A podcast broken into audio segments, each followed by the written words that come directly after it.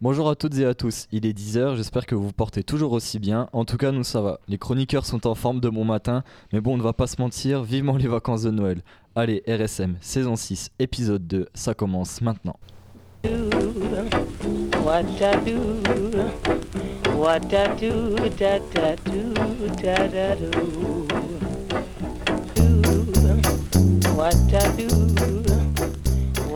Alors aujourd'hui, c'est un peu au lance-pierre, mais on a du monde à l'arrivée et faut, faut se le dire aussi, on s'en est pas trop mal tiré.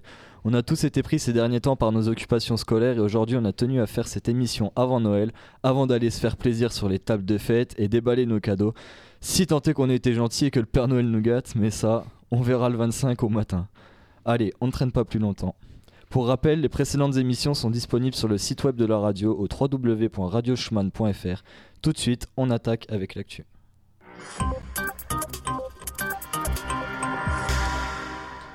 Vous êtes sur Radio Schumann Metz, merci de nous écouter. On démarre avec la revue de presse.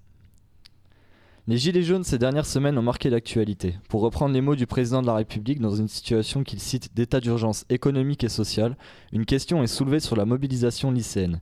Alors pour nous, la grande interrogation est de savoir quelles sont les revendications des lycéens qui ont rejoint depuis une semaine le mouvement des Gilets jaunes. Leia Waro sur RTL, d'après les sources de l'agence France Presse, parle de lycéens mobilisés qui réclament la suppression d'une série de mesures annoncées, pour certaines déjà mises en œuvre comme Parcoursup, la réforme du bac ou la mise en place du service national universel, le fameux SNU. Il relaie aussi que c'est le mouvement des Gilets jaunes qui a permis à cette mobilisation de surgir la semaine dernière. Les manifestations ont causé dans plus d'une centaine de lycées en France des blocages et dont une cinquantaine étaient totalement bloqués d'après le syndicat UNLSD, donc l'Union nationale lycéenne syndicale et démocratique, et le ministère de l'Éducation nationale est relayé par l'AFP. Dans le Figaro, on parle d'un mouvement qui n'a pas faibli, puisque le syndicat UNLSD avait promis un mardi noir dans tous les lycées. En plus, le Figaro annonce que les lycéens ont été rejoints par quelques étudiants mobilisés contre la hausse des frais de scolarité annoncée pour les jeunes n'appartenant pas à l'Union européenne. Du côté lycéen, la, répression policière est très contestée. Julien Cellier pour RTL parle d'une mobilisation qui s'effectue dans un climat tendu, quelques jours après l'interpellation filmée très controversée de 151 jeunes à Mantes-la-Jolie dans les Yvelines. L'Union nationale lycéenne a déposé plainte notamment pour violence sur mineurs de 15 ans et plus par personne dépositaire de l'autorité publique. La préfecture assume ses méthodes, c'est pour cela que l'UNL a tenu à saisir la justice. Ces images n'avaient pas lieu d'être et aujourd'hui, Mantes-la-Jolie est devenu le symbole de la répression que se prennent les lycéens depuis le début du mouvement, déplore Louis Boyard. Tandis que Thibaut Mathieu, d'Europe 1, relaie que depuis le début du mouvement lycéen, de nombreuses voix s'élèvent pour dénoncer les violences policières, alors que plusieurs jeunes ont été blessés par des tirs de lanceurs de balles de défense, le fameux LBD, communément appelé flashball. Macron nous fait la guerre et sa police aussi, déclare Louis Boyard. Voilà ce que scandaient mardi des milliers de lycéens en son appel à l'occasion d'une nouvelle journée de mobilisation partout en France. Principal objet de crispation, le lanceur de, balles de défense, le fameux flashball, ou alors appelé par les policiers gomme-cogne. La question de son utilisation régulièrement posée est d'autant plus sensible qu'elle concerne ici des mineurs. Depuis une semaine, plusieurs lycéens ont en effet été blessés par ces armes à létalité réduite. Alors dans l'opinion, ces actes sont très controversés, mais à suivre dans les prochains jours l'ampleur que va prendre ces actes, mais également quelle opinion va se forger sur ce sujet.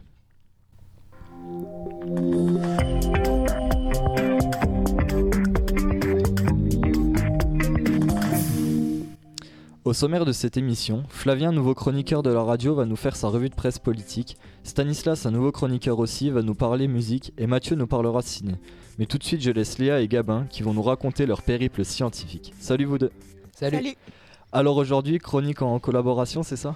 Ouais, tout à fait. On... Vu qu'on a participé ensemble euh, bah, à l'IUT, enfin au stage, donc euh, on s'est dit que ce serait plus simple de faire une chronique ensemble. Ah, Super, impatient de découvrir.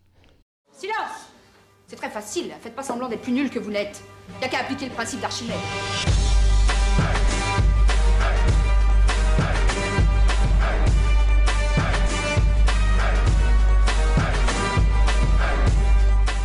Silence Je veux pas un bruit.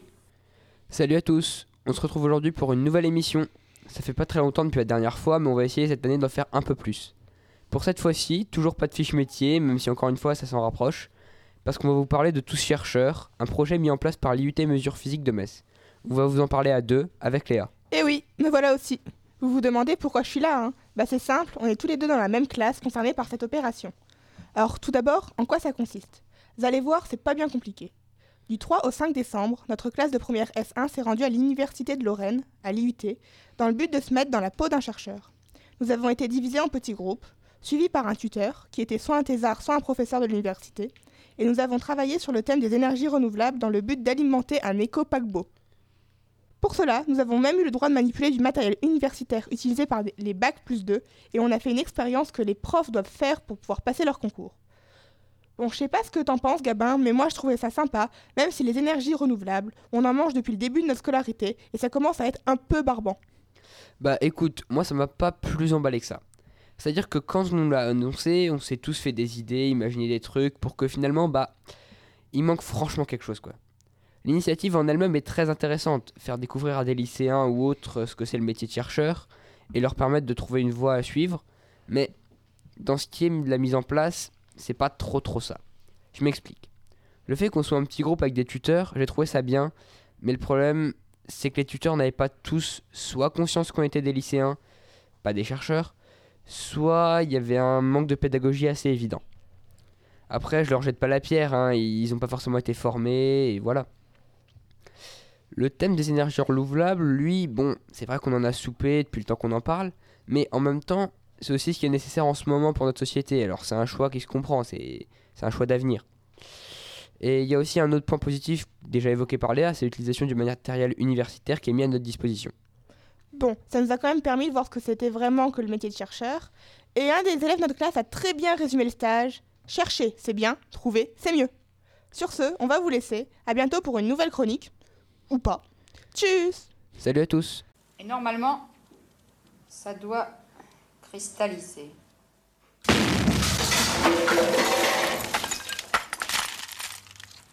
Merci à vous deux. Salut Flavien. Salut.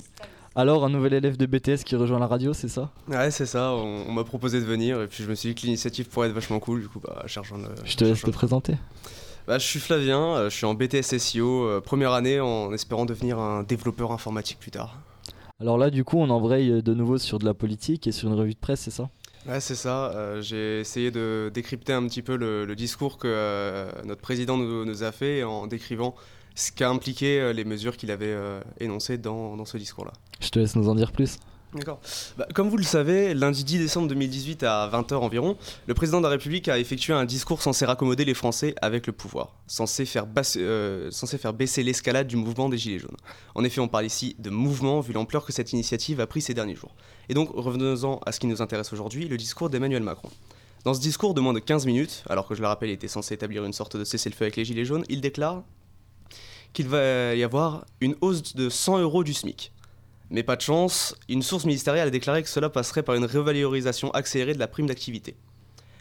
Emmanuel Macron a dit que la hausse ne coûterait rien aux employeurs. Donc à qui ça va coûter?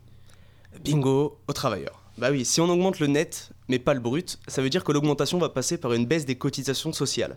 Donc une baisse du salaire indirect qui permet de financer la sécurité sociale, l'éducation ou autres services publics. Donc dans tous les cas, ce n'est pas euh, par cette initiative que cela va arranger les choses. Au contraire, car on, pourrait s'attendre à une hausse d'autres taxes pour compenser ce manque. On est donc encore une fois face à une mesure du président des députés et euh, La République En Marche qui engendre dans les faits que de la pauvreté. En effet, cette hausse du SMIC, c'est environ 20 euros de moins dans les cotisations et 80 euros par la revalorisation de la prime d'activité. Donc un truc qu'il faut demander à la CAF tous les trimestres. Il y a aussi l'annulation de la hausse de la CGS de 2019 pour les retraités qui touchent moins de 2000 euros par mois.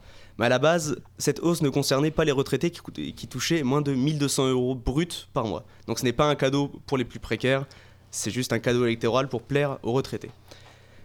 Il annonce aussi une défiscalisation des heures supplémentaires. Ici, on a une action typique de Sarkozy. Cette défiscalisation des heures supplémentaires va certes augmenter, amener euh, une augmentation du salaire des gens, mais ça va surtout engendrer une baisse des cotisations sociales et ce n'est pas une bonne idée euh, pour la société en général. En résumé, ce discours et plein de mesures ne créant que de la pauvreté sous couvert d'une augmentation du SMIC ou d'une défiscalisation. La pauvreté créée ne touchera pas tout de suite les, euh, personnes dépendantes du SMIC ou les personnes les plus précaires. Elle va toucher les villes qui auront moins de moyens financiers et qui n'auront qu'un seul moyen pour recouvrir ces moyens financiers initiaux. Ils augmenteront les taxes.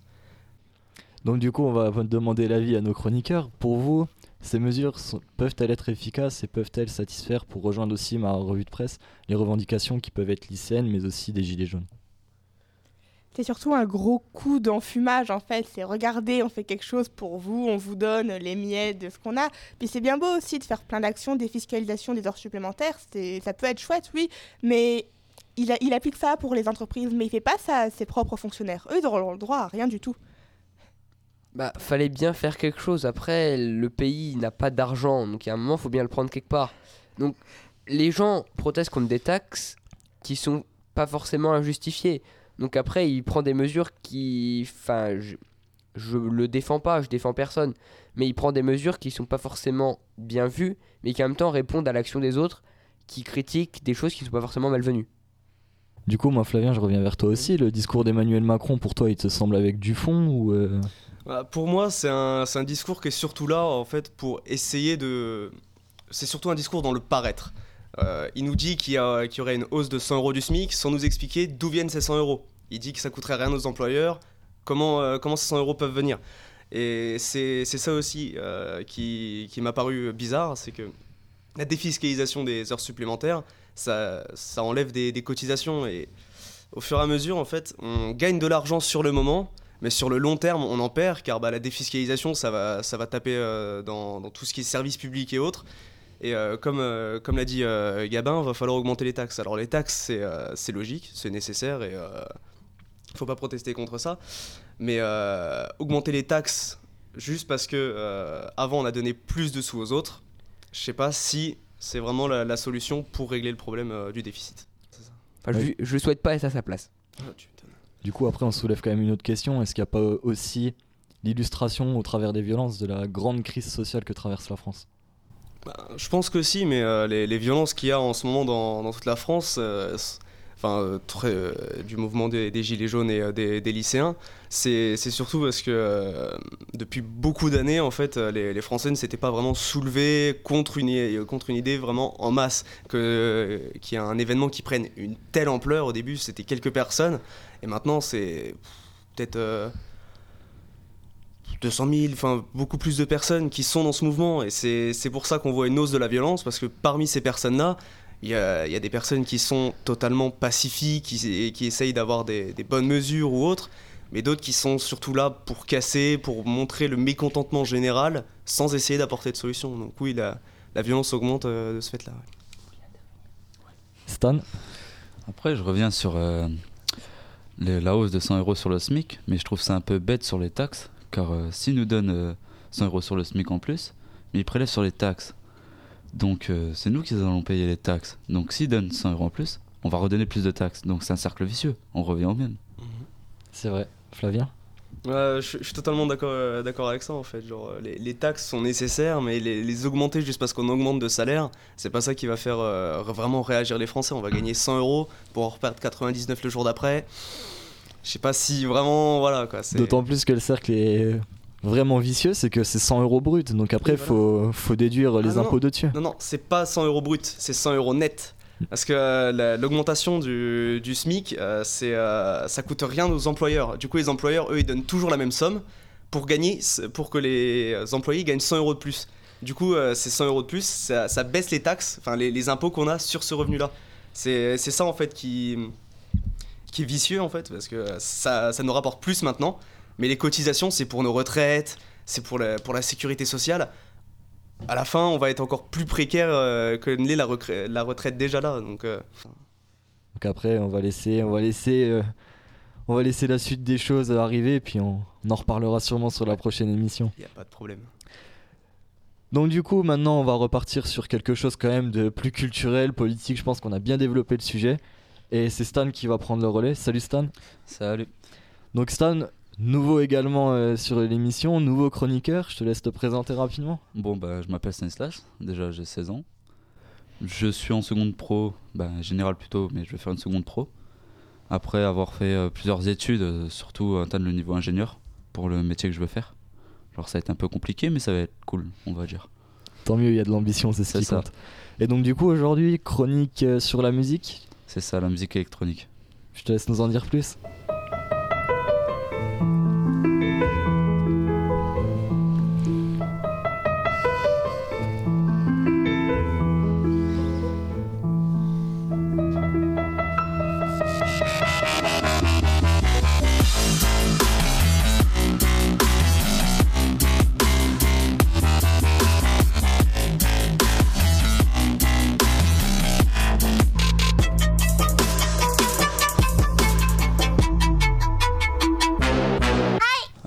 Tout d'abord, la musique électronique, je veux savoir votre avis sur ce genre de musique, car ce n'est pas trop commun. Bah moi j'aime bien ça, j'en écoute de temps en temps, après c'est pas ce que j'écoute le plus, mais moi ça me dérange absolument pas. Alors moi j'ai une formation musicienne très classique on va dire, donc du coup euh, je préfère le son d'un vrai instrument, je trouve que ça sonne mieux.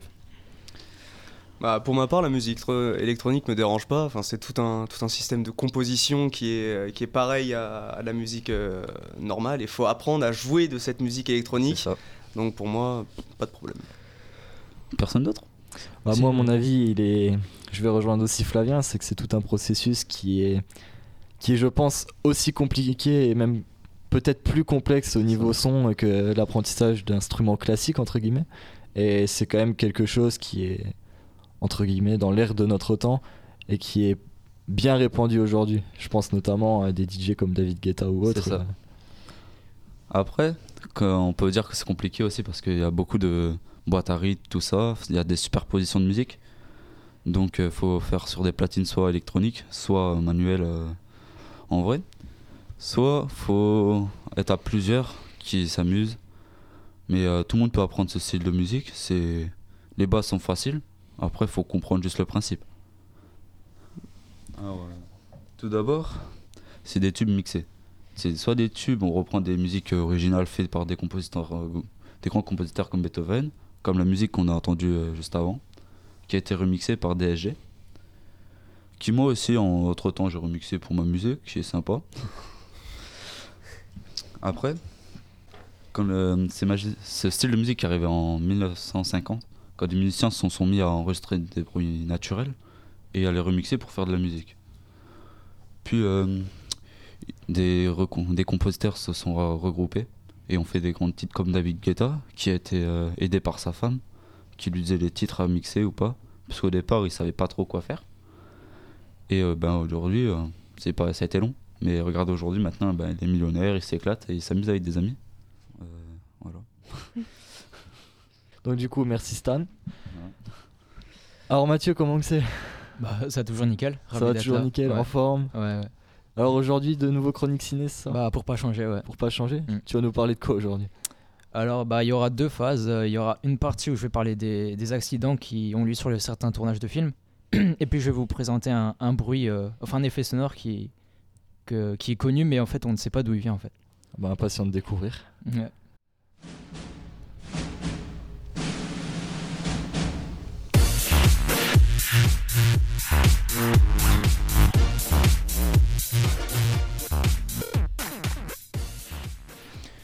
Donc, euh, comme vous le savez certainement, il peut malheureusement arriver que sur certains tournages de films, euh, bah, ça, vire- ça peut virer au drame. Donc, euh, je vais vous présenter euh, deux acci- les, les accidents qui ont lieu sur les tournages de deux films. Alors dis-toi une bonne Ah chose.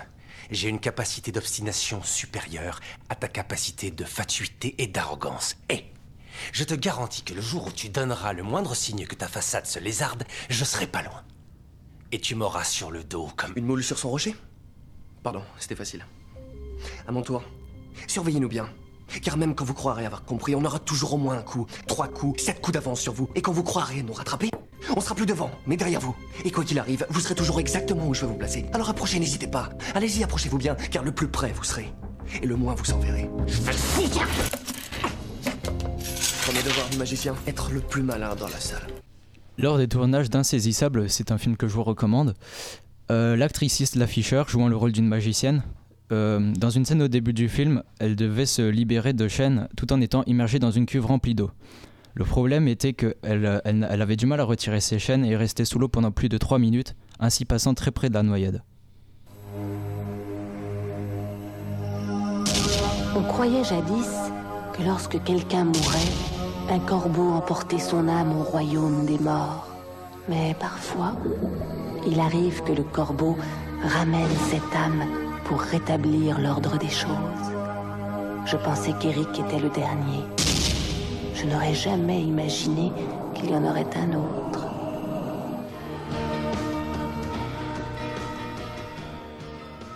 Donc là, on est sur les tournages de The Crow, donc Le Corbeau. Euh, donc la mort de l'acteur Brandon Lee, fils de Bruce, est encore controversée aujourd'hui. Brandon devait jouer une scène de fusillade dans laquelle il se ferait tirer dessus. Sauf qu'une balle vraisemblablement réelle a été tirée à la place d'une balle à blanc, lui perforant euh, plusieurs organes internes. Transporté à l'hôpital, il, tombe dans un profond coma avant de décéder quelques heures plus tard. Laissez-moi maintenant vous raconter l'histoire d'un son qui vous est tous familier, le cri Wilhelm. Donc euh, voilà, en fait, le son il vous a été diffusé, donc ça va être plus simple pour vous de, le de situer ce que je vais vous présenter. Donc euh, le cri de Wilhelm est un, effet sonore qui est très utilisé dans le monde du cinéma pour ponctuer des scènes dramatiques. Il est à la base euh, un morceau de bande sonore qui est tiré du film de 1951, Les aventures du capitaine Wyatt. Euh, puisque ce cri faisait partie de la banque de sons de Warner Bros., c'est au milieu des années 70 que le designer Ben Burt, qui travaillait sur un certain Star Wars, s'est mis à utiliser ce cri qu'il trouvait original. C'est de cet effet boule de neige que petit à petit il se transmet de designer en desi- designer.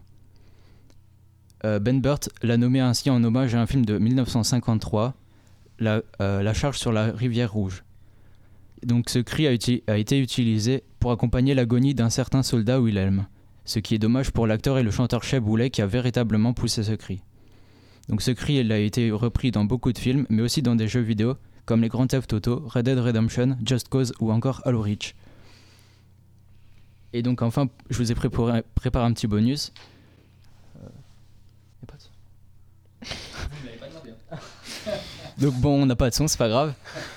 Euh, donc euh, Chris Wedge, le réalisateur de L'âge de glace, est tout simplement le, le, comment on appelle ça, le doubleur qui a prêté sa voix à son personnage Sc- Scrat l'é- l'écureuil. Merci Mathieu. Pas de quoi. Super chronique, toujours au top.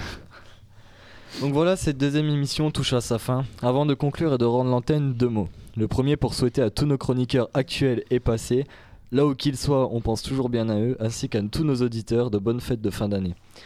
Mon deuxième mot sera, sera comment dire, un peu moins sur le ton de l'humour et un peu moins sur le ton de la, la bonne humeur comme on a toujours sur notre émission. Mon deuxième mot, il sera pour Strasbourg et nos cousins alsaciens. Aujourd'hui, c'est un jour un peu particulier. Tout le monde n'est pas sans savoir la sauvagerie qu'a subie la ville cousine alsacienne, Strasbourg.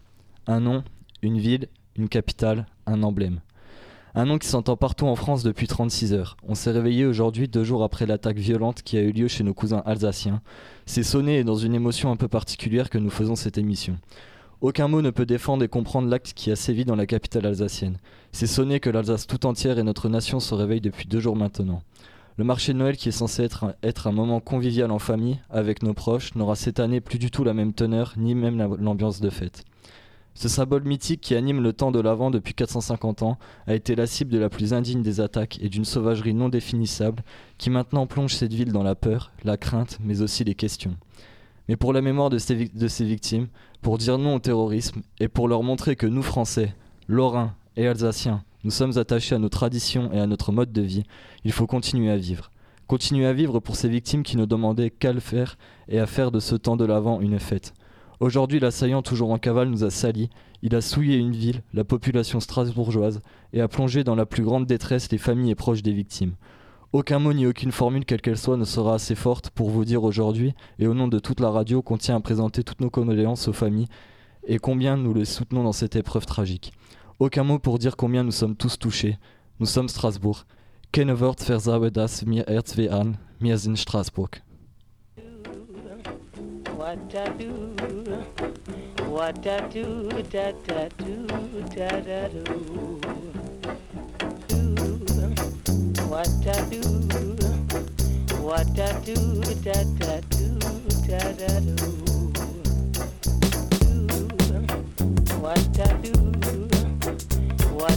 do da da do da da do.